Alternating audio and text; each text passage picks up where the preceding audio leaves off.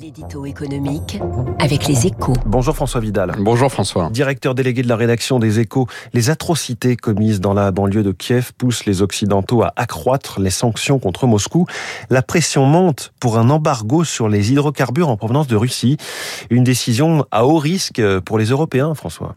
Mais depuis le début de l'invasion de l'Ukraine, ce sujet, c'est l'éléphant dans la pièce. Hein. Chaque jour, les pays de l'Union européenne achètent pour 500 millions d'euros de gaz, de pétrole et de charbon à la Difficile dans ces conditions de prétendre que nous faisons tout ce qui est en notre pouvoir pour mettre l'économie russe à genoux. Mais jusqu'ici, il y avait un consensus à Bruxelles pour considérer qu'il valait mieux maintenir ces achats sous peine de provoquer une pénurie énergétique sur le continent.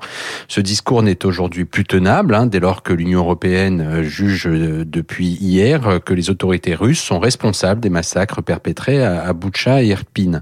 Hier soir, on se dirigeait vers un embargo sur le pétrole et le charbon russe c'est un minimum, il faudrait aller plus loin. Vous dites que c'est un minimum, mais sur le fond, la donne n'a pas changé. Un embargo complet pourrait provoquer, vous l'avez dit, un blocage de l'économie dans plusieurs pays européens, en Allemagne pour commencer.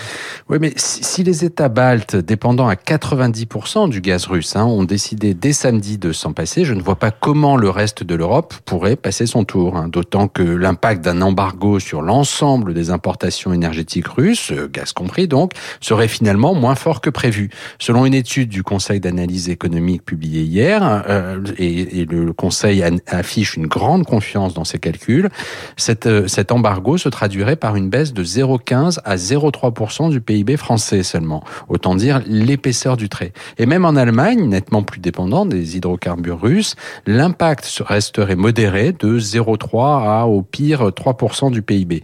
Dans ces conditions, il serait incompréhensible que les Européens ne passent pas à l'acte, d'autant que l'onde de choc d'un embargo total sur la Russie serait à coup sûr dévastatrice. La question qui demeure, c'est donc comment faire bouger l'Allemagne ou que faudra-t-il encore à Berlin pour se résoudre à se priver du gaz russe? Question clé ce matin. Merci François Vidal. Et c'est bien sûr à la une de votre journal Les Échos ce matin l'appel à de nouvelles sanctions. Il est 7h13. Que proposent les candidats à la présidentielle sur la fiscalité? Jérôme Dedeyan, associé de tout sur mesfinances.com, arrive sur Radio